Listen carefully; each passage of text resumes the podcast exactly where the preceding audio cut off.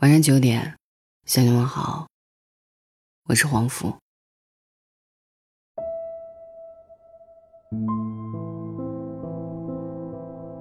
如果命运是一条孤独的河流，谁会是你灵魂的摆渡人？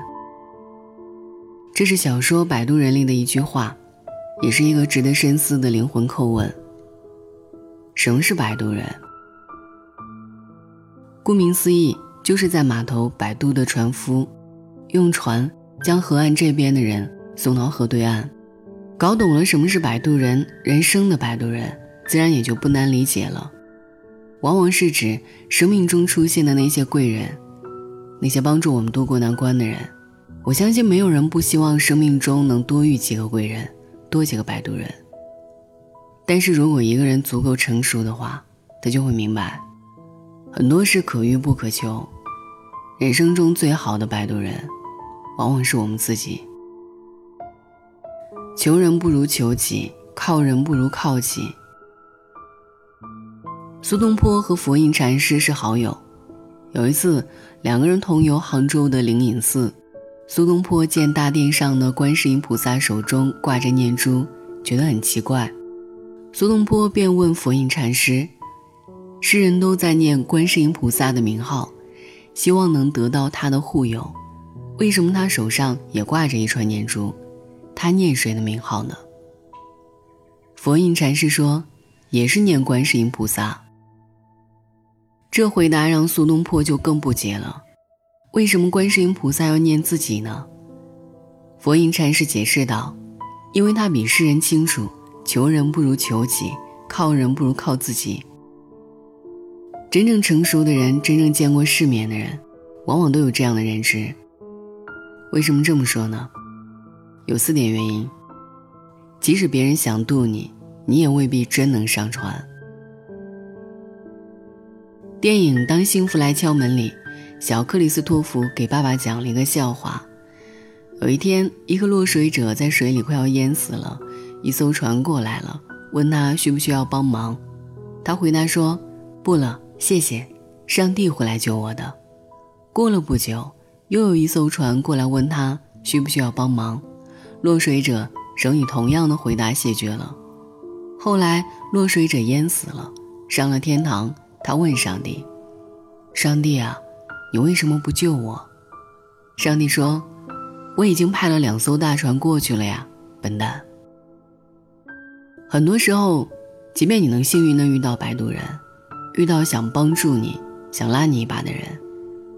但你未必真能上岸。与其求贵人出现，不如求一求自己。别蠢到贵人伸出援手时，你看不到或者抓不住。这世界上真的没有感同身受。在伤心难过的时候，我们会找人倾诉，希望对方能够知你冷暖，懂你的悲欢。但我想泼盆冷水。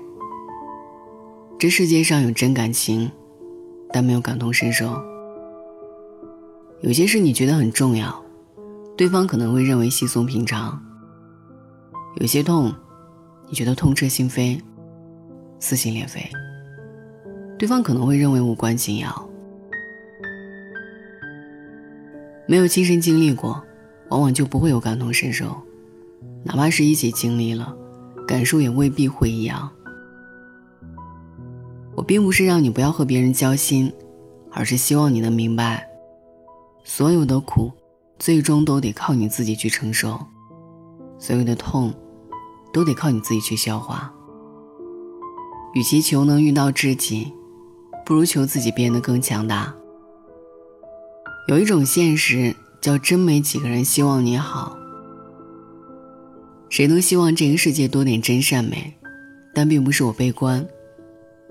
在这个世界上，真正希望你过得好的人，没有几个。而且更现实的是，越是身边的人，往往越见不得你好。管理学上有个螃蟹效应，就是说，竹篓里仅有一只螃蟹的话，是需要将竹篓盖上盖的，因为螃蟹会爬上来；但如果竹篓里有很多只螃蟹的话，盖子就不用盖了。他们是爬不出来的，为什么数量多了反而爬不出来了呢？因为当多只螃蟹在一起的时候，每一只都想爬出去。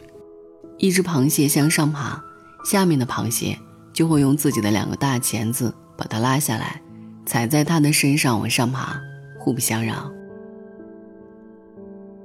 人往往也是如此，很多时候，与其我们求能遇到贵人，不如求自己别遇到使绊子的小人。成年人的世界，大家往往都是泥菩萨。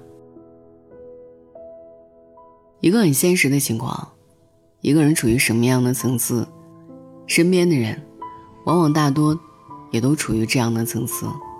有道是，泥菩萨过河，自身难保。有时候，当你有求于别人的时候，对方没有伸出援手，未必是人家不想帮你，不想做摆渡人，往往是出于现实的原因，有心无力罢了。我觉得一个人变得成熟的标志之一，就是能够慢慢的理解，生命中所遇到的人和事，通透、理智且温和。那些真正成熟的人，最后都会默默的做自己生命中的摆渡人，做自己的摆渡人，一切靠自己。电影《霸王别姬》里有句话：“人呐，得自个儿成全自个儿。”我们这辈子活的是好是坏，决定权往往就在我们自己手中。这也是我为什么说成熟的人都在做自己生命中的摆渡人。如何才能靠谱的摆渡这一生呢？也就是说，我们如何修炼成一个靠谱的摆渡人？我认为主要有这么几点：做一个内心强大的人，不管是身居高位还是身处阴沟。无论你身处什么样的阶段层次，一定会遭遇到各种暴击，会遇到很多糟心的事儿，这就是真实的人生。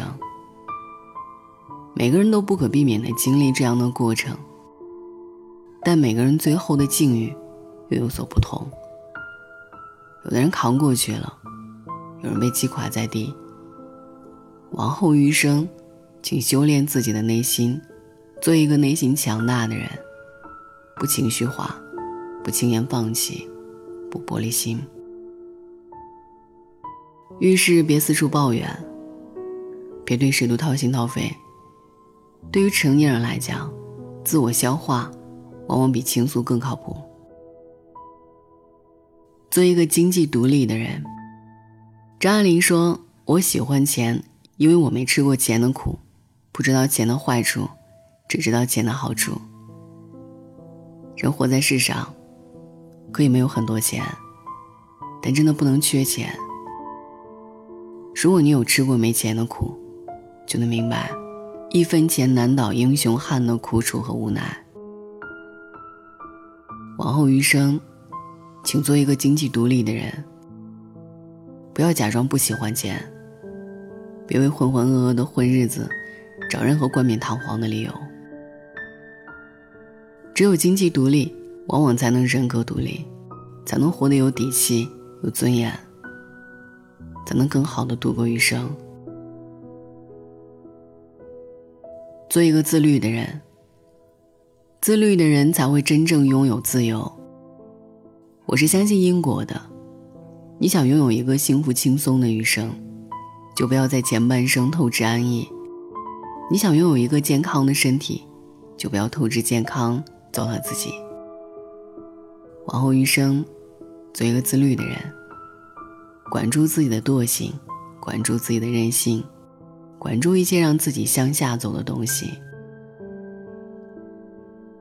做一个豁达通透、灵魂丰盈的人。人生走到最后，你会发现，衡量一个人幸福和成功的标志，并不是金钱和权力，而是他的灵魂是否有趣，是否丰盈。如果你的修养修行无法驾驭财富和权力，如果你不能很好的面对生命中闯进来的人和事，那么你的人生终将很难真正有质感。往后余生，做一个灵魂丰盈、精神饱满、内心通透的人。村上春树说：“你要做一个不动声色的大人了，不准情绪化，不准偷偷想念，不准回头看，去过自己另外的生活。在未来的路上，希望我们都不动声色的成长，努力做好人生的摆渡。晚安。”我从来不说话。因为我害怕没有人回答，我从来不挣扎，因为我知道这世界太大，太多时间浪费，太多事要面对，太多已无所谓。太多难辨真伪，太多纷扰是非，在你身边是谁？最渺小的我，有大大的梦，向前走，一定只有路口没有